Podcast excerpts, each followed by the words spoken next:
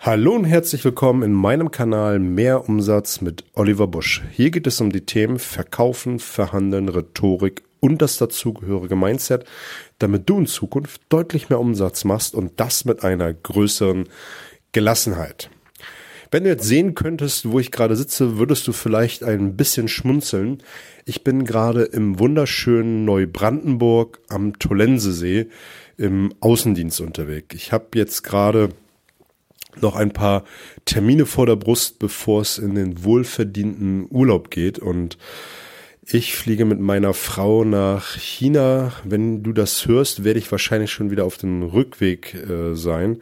Und wir werden dort unter anderem Peking, Gulin, Yangshu und äh, die Reisterrassen äh, besuchen gehen. Da freuen wir uns schon mega drauf. Und was ich immer ganz gerne vor dem Urlaub mache, ist, dass ich mir noch eine ganze Menge Termine mache, eine ganze Menge vornehme, was ich alles erledigen will.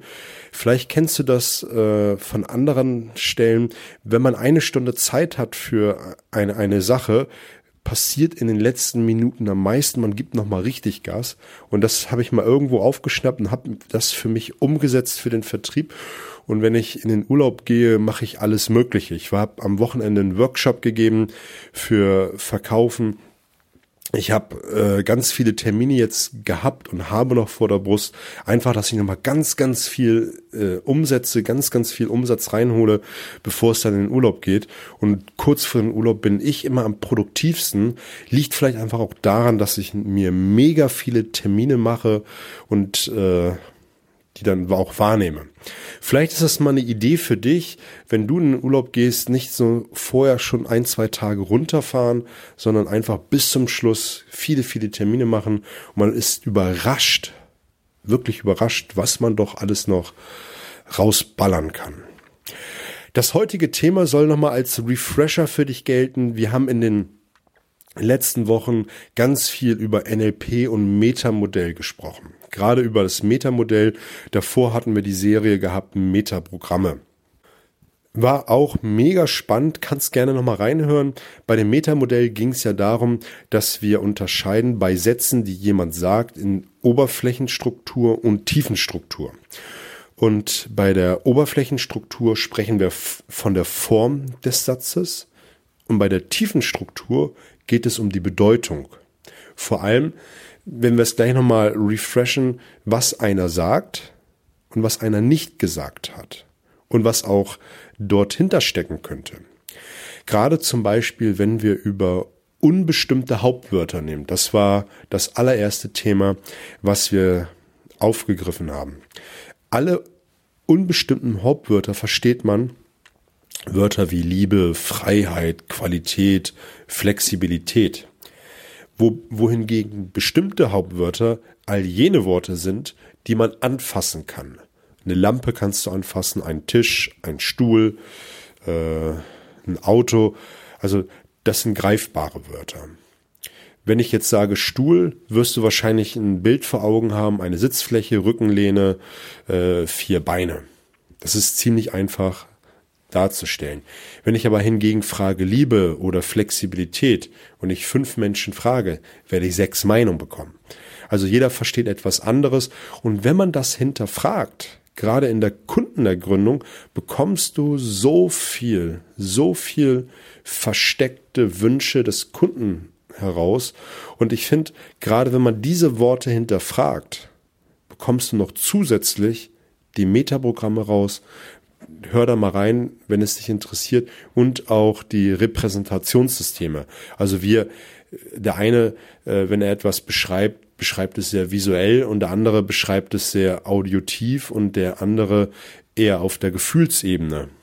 Und wir kaufen von Menschen, die wir mögen und wenn wir unsere Argumentation später in der Gefühlswelt, in der Repräsentationswelt des Gegenüber beschreiben, mag uns der andere viel, viel lieber, weil er merkt, ah, da ist jemand, der ist so wie ich.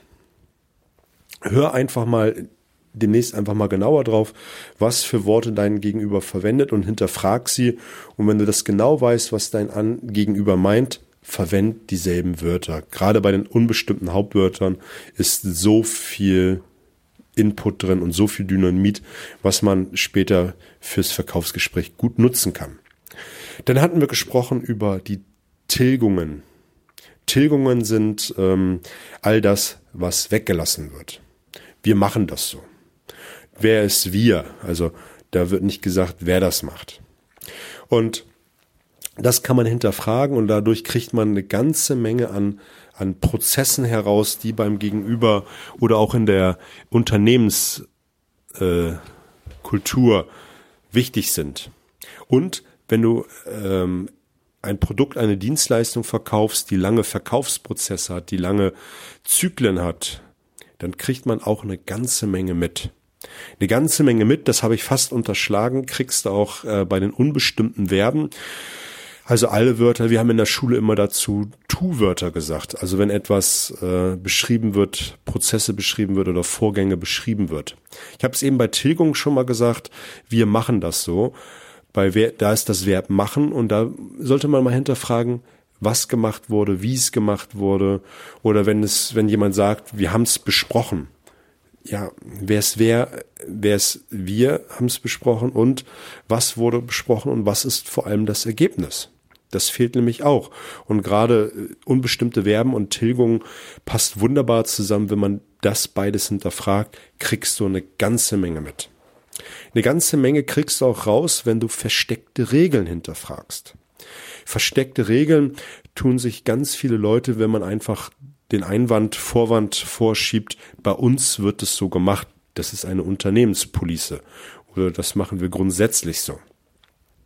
Das sind alles Regeln und die sind dann für viele wie eine Mauer. Und wenn du die hinterfragst, kann man ganz schnell aufdröseln, was passiert, äh, wenn man sie verletzt, diese Regel, oder was getan werden muss, um eine Ausnahme herbeizuführen. Einfach versteckte, hinter, äh, versteckte Regeln hinterfragen und man bekommt eine ganze Menge raus. Genauso wie beim Gedankenlesen. Das ist einfach eine Sache, die man für sich mal hinterfragen sollte, man meint, dass der Kunde zu teuer denkt. Man meint, dass die Menge zu groß ist. Man meint, dass die Dienstleistung nicht passt. Und damit fängt man an, Gefahr zu laufen, sein eigenes Gedankenkonstrukt dem Kunden gegenüber überzustülpen und lässt womöglicherweise einen Abschluss sausen. Und da ist die Devise ganz klar, alles hinterfragen, wo ich mir nicht sicher bin. Und da bekommt man eine ganze Menge raus.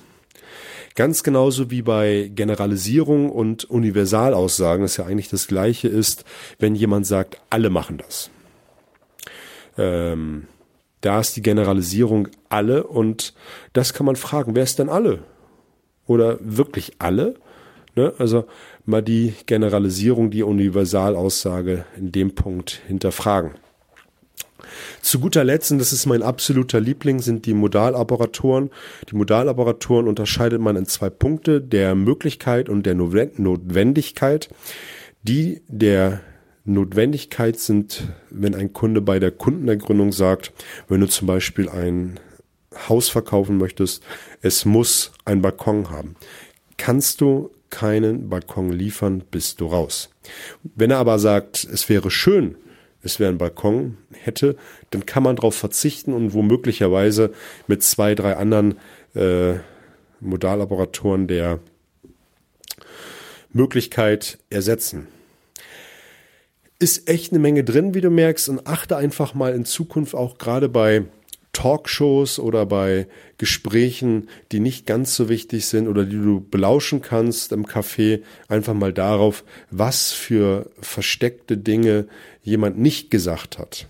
Und wenn man das mal hinterfragt, kriegt man echt eine Menge Input drin. Kannst jetzt natürlich nicht am Nachbartisch gehen und äh, das hinterfragen, aber auch gerade bei Gesprächen mit Freunden, Bekannten kann man echt viel rausbekommen und dann natürlich das auch später aufs Kundengespräch übertragen. Das soll es auch gewesen sein. Ich würde mich über ein Feedback freuen. Feedback, wie es dir gefällt und auch vor allem, was ich noch dir raushauen kann, damit du besser und besser beim Verkaufen wirst. Ich wünsche dir fette Beute. Wir hören uns, sehen uns. Mach's gut.